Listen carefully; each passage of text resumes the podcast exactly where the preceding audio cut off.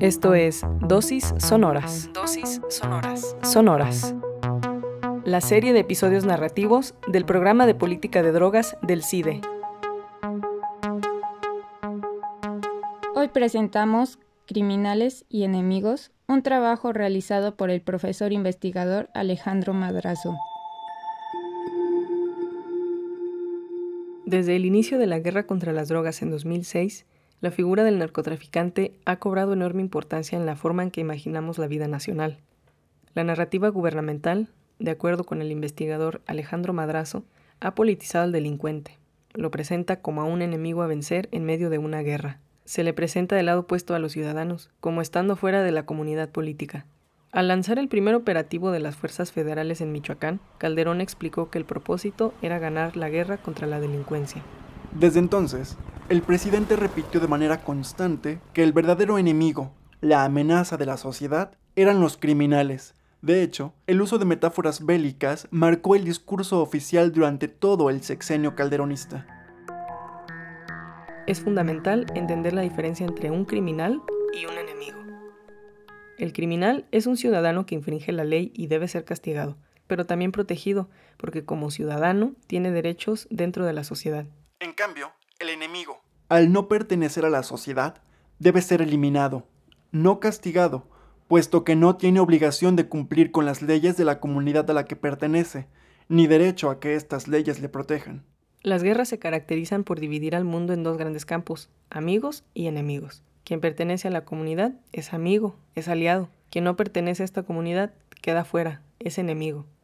Por eso, al hablar del narcotraficante como el enemigo a vencer, el presidente hacía de ciudadanos enemigos. En 2010, Calderón expresó, los adversarios de la sociedad son ellos, no somos unos mexicanos contra otros. Hoy hemos comprobado que el crimen organizado es una amenaza permanente y que debemos cerrar filas para enfrentarlo y evitar que se repitan acciones como el cobarde asesinato que este día ha conmovido al país.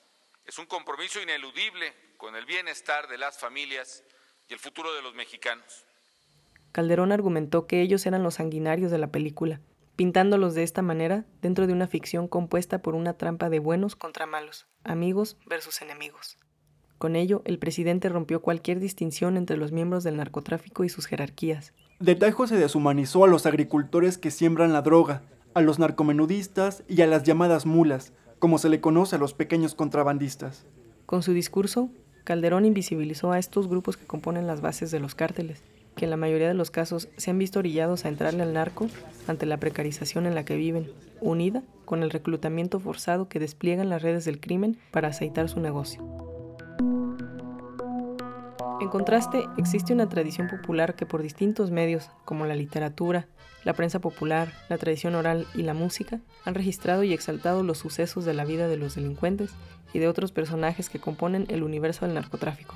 Se trata del narcocorrido, que se contrapone al discurso oficial y muestra una visión alternativa respecto al fenómeno del narcotráfico en México.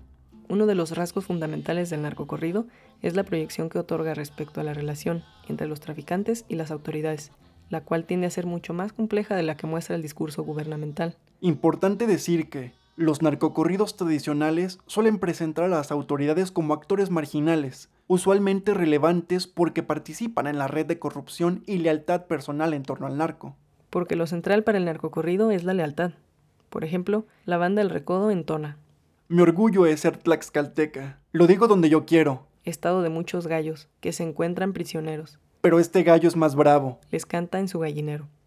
En resumen, el discurso oficial enfatiza la guerra mientras que el narcocorrido enfatiza las lealtades personales.